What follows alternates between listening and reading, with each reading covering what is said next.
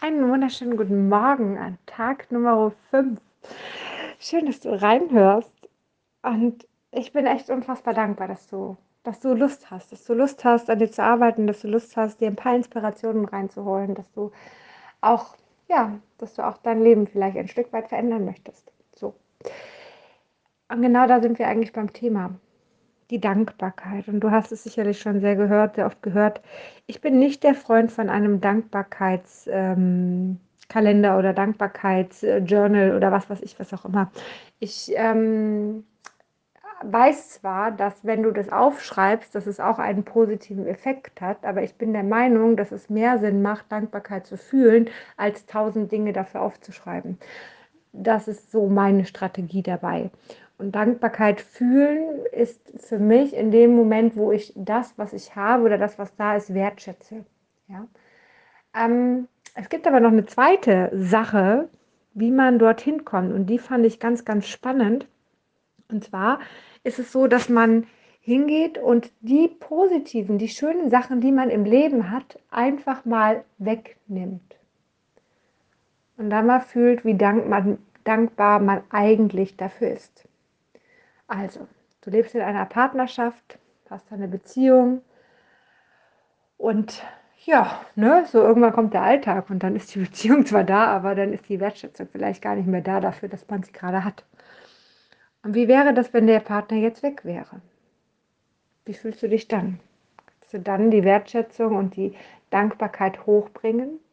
Das ist ein psychologischer Effekt, dass man einfach sagt, man nimmt etwas weg und dann fühlt man mal oder eine gute Freundin, der du gut reden kannst, die für dich da ist, die dich unterstützt.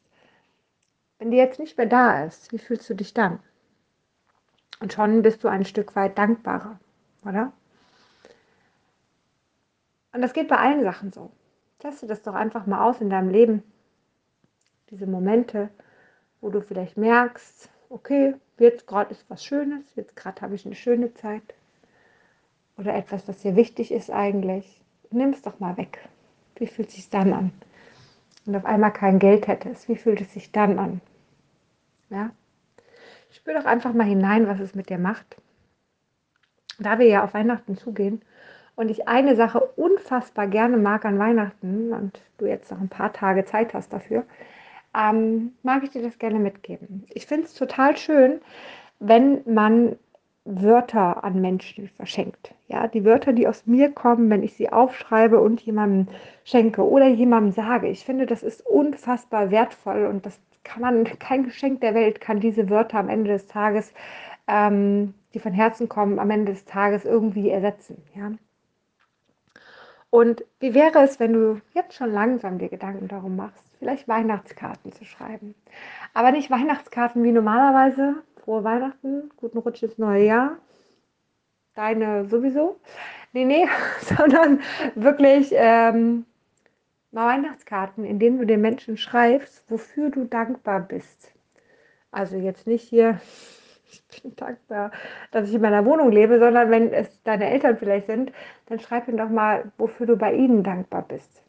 Ja, was haben sie denn mal Tolles gemacht, was dich sehr dankbar werden lässt? Wie ist denn eure Beziehung zueinander? Und schreibt doch mal genau das auf.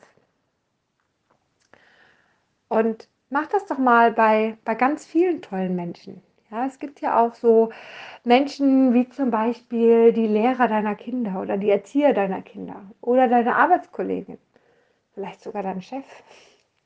Du glaubst gar nicht, was Positives passieren wird, wenn du denen so etwas aufschreibst. Ich habe das über Jahre hinweg mit einer ähm, Erzieherin im Kindergarten gemacht. Ich muss sagen, ich mag sie sehr. Ja, eine andere Bindung auch nochmal. Ich meine, sie ist halt auch kommt aus Ungarn. Da ist halt grundsätzlich eine andere Bindung da. Ja, meine Mama kommt aus Ungarn. Das ist einfach, naja, wie auch immer, eine ganz, ganz nette. Die ist nur leider, ist das nicht ihr Job? Eigentlich ist sie äh, Grundschullehrerin, aber in Deutschland wird es leider nicht anerkannt. So und sie, sie, sie ist für die kleinen Kinder, das ist nicht ihr Traumjob sicherlich. Und man merkt es ja an, dass sie sehr, sehr oft gestresst ist. Und gerne erzählt sie mir oder hat sie mir immer davon erzählt, wie es ihr geht und wie stressig, wie anstrengend das ist. Und gerne höre ich auch zu, gar keine Frage. Ich habe dann nur irgendwann mal angefangen, am ersten Weihnachten, glaube ich, habe ich dann ihr eine Karte geschrieben und ihr geschrieben, wie sehr ich das bewundere, wie äh, gut sie damit klarkommt, ja, und wie sie den mit dem Stress bewältigt und dass sie so eine Geduld hat, ja, so. Ich habe ihr also all das geschrieben, was sie gerne hätte, aber nicht hat.